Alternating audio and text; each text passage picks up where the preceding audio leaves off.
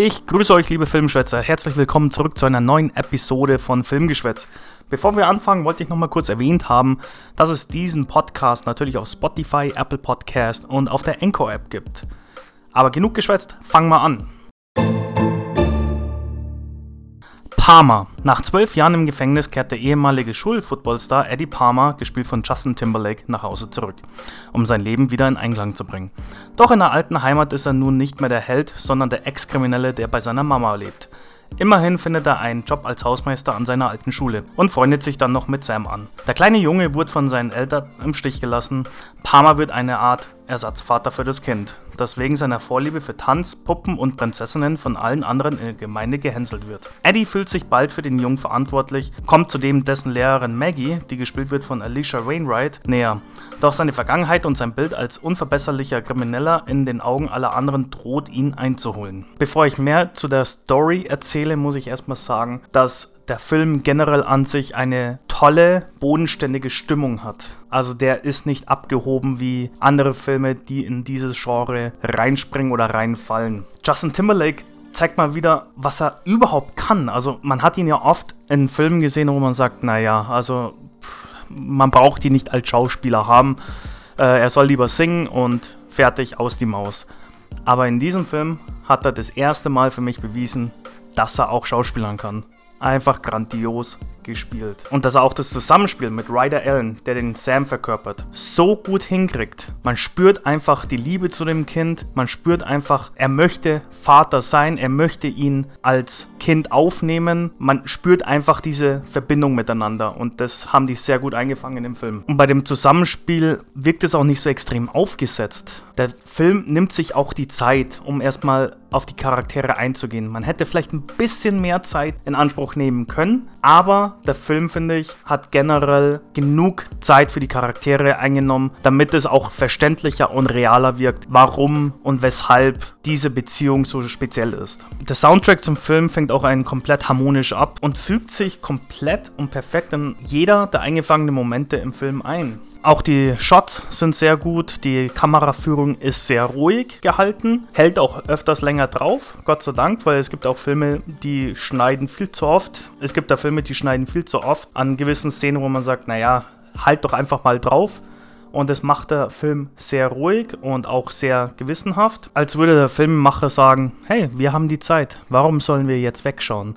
Warum sollen wir jetzt in der Szene wegschauen? Natürlich gibt es die Standardschnitte, die man halt hat. Also man hat jetzt nicht so einen Arthouse-Film, wo man jetzt fünf Minuten eine Szene sieht oder einen One-Cut. Das hat man natürlich nicht, aber er schneidet genau an den Szenen, wo man es haben möchte. Und jetzt komme ich natürlich zu der Story generell. Also der Film erfindet das Rad leider auch nicht neu. Die Story hat man in mehreren Filmen bereits gesehen und folgt schon meistens auch das Schema F. Also man kennt einfach die ganzen Abholstationen oder Anlaufstationen, die man hat. Der Film läuft halt immer die ganzen Stationen ab. Also Station A, B, C, D, E, F. Schlag mich tot. Genau. Aber da muss man trotzdem sagen, der Film macht es trotzdem sehr gut. Er sitzt oder er setzt nicht so extrem auf die Klischeetube, wie es andere Filme machen. Und das tut dem Film extrem gut. Wie ich auch vorhin schon erwähnt habe, der Film hätte vielleicht noch ein paar Minuten mehr benötigt, um seine ganze Wucht voll entfalten zu können. So war halt immer der Schluss, hat sich immer so angefühlt, da fehlt irgendwas bei dem Schluss. Den hätten es vielleicht ein bisschen länger machen können, den Schluss. Oder generell den Film ein bisschen länger erzählen können, weil es natürlich auch ein schweres Thema ist, äh, was natürlich angesprochen wird, was natürlich auch äh, viel für Nicht-Akzeptanz in gewissen Bundesstaaten natürlich führt, was man vielleicht auch besser aufarbeiten hätte können. Aber generell in der Laufzeit, was die äh, zur Verfügung hatten oder halt äh, auch gedreht haben, haben die vieles sehr gut gemacht. Und daher gibt es ein Fazit zu Parma. Der Film erfindet sich nicht neu. Jeder macht da nicht dieselben Fehler wie jeder andere Film, der in diese Richtung geht. Die Klischeetube wird um einiges runtergedreht und der Film profitiert komplett von dieser Entscheidung. Justin Timberlake trägt diesen Film und man hat ihn noch nie so gut gesehen wie in Parma. Ein klasse Film, der wenig falsch macht und den man unbedingt anschauen sollte. Der Film kriegt von mir 4 von 5 Popkörnern. Schaut ihn euch an. Der Hand. Crystal erwacht zusammen mit elf anderen Menschen auf einer Lichtung im Wald, ohne zu wissen wie und warum sie dort gelandet sind. Schon bald wird der bunt zusammengewürfelten Truppe an Normalos aber auf schmerzliche Weise vor Augen geführt, dass sie von einer reichen Sadistin, gespielt von Hilary Swank, ausgewählt wurden, um zu deren Belustigung als Opfer in einer perfiden Menschenjagd zu dienen. Doch haben die Veranstalter die Rechnung dabei ohne die taffe Crystal gemacht, die den Spieß kurzerhand umdreht und die Jäger zu Gejagten macht. Mit jedem ausgeschalteten Verfolger kommt sie dabei der rätselhaften Drahtzieherin hinter dem grausamen Katz-und-Maus-Spiel einen Schritt näher. Also, man kann ja schon mal vorab sagen, es ist keine neue Idee, hat man ja öfter schon gesehen, unter anderem natürlich bei den Hunger Games. Das ist ungefähr dasselbe Thema, nur in einer anderen Ausführung. Also man hat schon, die Grundidee ist trotzdem immer noch das gleiche, kann man eigentlich sagen. Was ich aber schon mal sehr gut sagen kann oder ähm, was ich schon mal als Pro abzeichnen kann, ist einfach, der Film ist extrem blutig. Also wer auf Slasher steht, auf teilweise handgemachte praktische Effekte, kommt hier komplett zum Zug. Der schwarze Humor passt perfekt auch in den Film rein, der natürlich auch an gewissen Szenen komplett entfalten kann. Der Film selber ist eine kurzweilige Action, mehr ist er aber leider auch nicht. Weil zum Beispiel, wenn es die ruhigeren Szenen gibt, die dialoglastigeren, wenn man so sagen möchte, kommt natürlich sehr schnell Langeweile auf und die machen auch teilweise gar keinen Sinn. Also es gibt natürlich schon ein paar coole One-Liner immer noch, aber mehr auch nicht. Also der Film spielt seine ganzen Stärken in der Brutalität aus, in der Action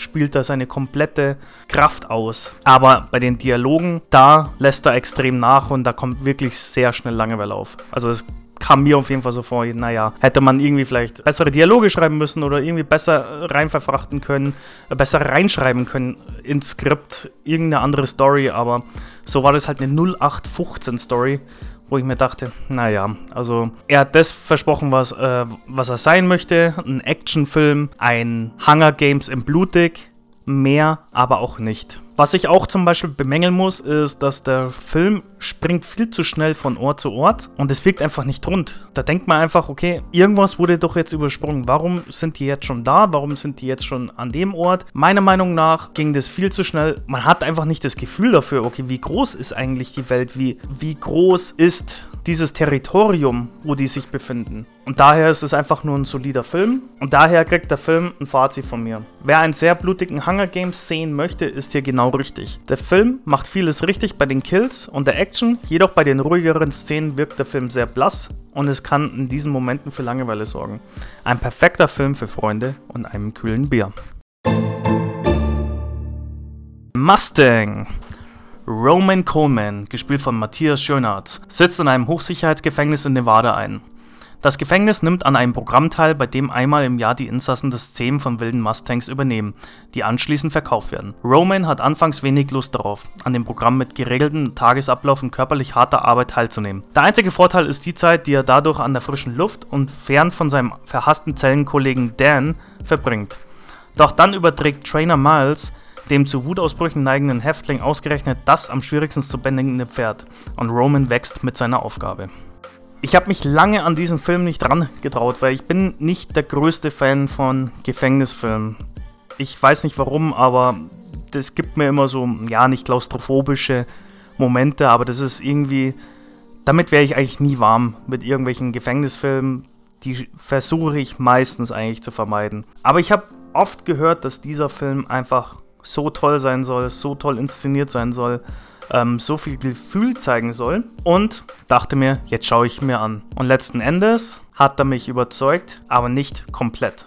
Der Film hat einen sehr rauen Ton im Gefängnis, der aber nicht extrem überdreht oder natürlich auch überzeichnet wirkt, wie in zum Beispiel in anderen Filmen wo man sagt, ah, okay, da geht es die ganze Zeit nur ab, da gibt es die ganze Zeit nur Massenschlägereien, die ganze Zeit Messerstechereien etc. So ist es in dem Film nicht. Es gibt natürlich harte Szenen, aber auf einer realen Basis. Man sieht natürlich auch den Alltag im Gefängnis jetzt nicht allzu oft, aber es war sehr interessant, wie überhaupt zum Beispiel der Schwarzhandel auch betrieben wird, unter anderem. Es hat jetzt nichts mit der Story zu tun, aber es war einfach mal schön zu sehen, wie es tatsächlich eigentlich in den Gefängnissen ist, wie der Schwarzhandel natürlich dort abläuft, wenn alle in einer Einzelzelle sitzen. Und auch die Verbindung zwischen dem Hauptcharakter und dem Pferd, die spürt man komplett. Und man fühlt einfach in jeder Szene. Und man fühlt einfach mit jeder Szene mit, wie sie gemeinsam agieren müssen. Da gibt es zum Beispiel eine tolle Szene, das ist jetzt kein Spoiler, Das ist ziemlich am Anfang von dem Film. Da versucht er ihn das erste Mal zu bändigen und hat natürlich eine seiner Wutausbrüche und versucht natürlich auf das Pferd einzuschlagen. Er wird natürlich überwacht von den ganzen anderen Häftlingen und auch natürlich von ähm, dem Kerl, der natürlich versucht, die ganzen Pferde zu bändigen und natürlich auch die ganzen Häftlinge zu trainieren. Dann kamen natürlich die ganzen Häftlinge, haben ihn runtergedrückt und das Pferd, weil das natürlich, also der Mustang ist natürlich dann so extrem wütend geworden, den konnte man fast nicht mehr bändigen, haben die ihn natürlich auch auf den Boden geworfen. Und das war einfach so ein toller Shot, weil man einfach dann beide auf dem Boden gesehen hat, Auge um Auge. Und beide haben in dem Augenblick gewusst, wir sind eigentlich in derselben Lage. Wir beide sind gefangen in einer Zelle, wir haben keine Freiheit. Und das war einfach so ein toller Moment. Du hast es einfach gespürt, ohne dass jetzt irgendwie was gesagt werden musste in dem Film, dass es dir vielleicht nochmal extra hingehalten werden musste. Es war einfach schön anzusehen, wie auf einmal die Verbindung da war, wie man dem Pferd angesehen hat. Shit, ich bin in derselben Situation wie du. Ich bin eigentlich auch nur im Gefängnis. Der Film macht natürlich auch nicht alles perfekt und da habe ich auch natürlich ein paar Sachen noch zu bemängeln. Und das sind natürlich ein paar gewisse Handlungsstränge werden da einfach zu kurz erwähnt, dass die sich natürlich nicht komplett entfalten können. Man will natürlich schon noch mehr die Verbindung zum Roman Coleman und seiner Tochter haben. Die ist halt nur so nebenan oder nebenher kurz erzählt worden. Da wäre es vielleicht besser gewesen, hätten die einfach da mehr Zeit gehabt für die Tochter. Vielleicht auch Flashbacks, dass man auch einfach sieht, wie war er im echten Leben, bevor er ins Gefängnis gekommen ist. Außerdem hätten, hätte der Film vielleicht auch noch mehr von der Beziehung zwischen dem Hauptcharakter und dem Pferd zeigen können. Man sieht, man sieht natürlich schon, wie er versucht, ihn zu bändigen etc. Und man spürt auch definitiv die Verbindung. Aber ich finde, dass er ihn bändigt, geht viel zu schnell. Und das hätten die vielleicht schon noch länger irgendwie aufzeigen können. Er, er muss ja das Pferd in vier Wochen bändigen, weil dann fängt die Auktion an, wo es dann die ganzen Pferde natürlich verkaufen. Aber die vier Wochen fühlen sich an, als hätte er in drei Tagen das Pferd eigentlich dementsprechend gebändigt. Und wo ich mir dachte, naja, also hätte man besser machen können, definitiv. Und das hat einfach leider gefehlt. Ein äh, paar Minuten mehr hätten dem Film definitiv nicht geschadet. Also erstens die Nebenstoryline mit seiner Tochter, aber auch natürlich die Storyline mit dem Pferd an sich, dass man vielleicht nochmal mehr die Verzweiflung sieht, wie bändige ich dieses Tier? Können wir miteinander kommunizieren, so eine Art? Das hätte ich vielleicht noch gerne mehr gesehen. Noch, dann hätte es einfach noch mehr Entfaltung gegeben. Man hätte einfach mehr Emotionen gespürt. So habe ich natürlich bei dem Film schon Emotionen gespürt, aber nicht so, wie ich es eigentlich hätte erwarten wollen. Daher kriegt der Film von mir 3,5 von 5 Popkörnern und das ist mein Fazit. Ein aufwühlender Film zwischen Tier und Mensch, die dasselbe Leid spüren und zueinander finden müssen. Dem Film hätten ein paar Minuten mehr gut getan, damit man die Beziehung zwischen den beiden noch besser verstehen kann. So fühlt sich es an, dass der Film etwas schnell alles abarbeiten möchte, das er nicht nötig hätte. Dadurch bleiben einige Emotionen für den Zuschauer auf der Strecke. Die schauspielerische Leistung ist sehr gut und man will mehr von Matthias Schönhardt sehen. Diesen Film sollte man unbedingt auf seiner Watchliste haben. So, liebe Filmschwätzer, das war's bereits mit meinen drei Bewertungen. Ich hoffe, euch haben die Bewertungen gefallen. Ich, und ich hoffe, ich konnte euch auch überzeugen, dass ihr vielleicht einen Film davon anschaut. Äh, wenn nicht, mein Gott, es kommen noch weitere Filme raus. Es gibt so viele Filme, Serien. Da kommt man natürlich nicht immer nur hinterher. Und daher, wenn ihr den Film angeschaut habt, lasst mir doch einfach mal Kommentare in, auf meinem Instagram-Kanal stehen. Und dann können wir natürlich gerne über diesen Film nochmal diskutieren. Vielen Dank nochmal für die netten und vielen Zusprüche, dass ich natürlich jetzt wieder zurück bin mit meinem Filmgeschwätz-Kanal. Das gibt mir natürlich nochmal Kraft und äh, natürlich Motivation auch nochmal, dass ich das auf jeden Fall weiterführen werde und möchte. Und ja, wie gesagt, vielen lieben Dank nochmal, liebe Community, liebe Filmschwätzer. Wir hören uns dann wieder nächste Woche zu einer neuen Folge von Filmgeschwätz. Ich war's wieder, euer Basti. Bis dann. Ciao, ciao.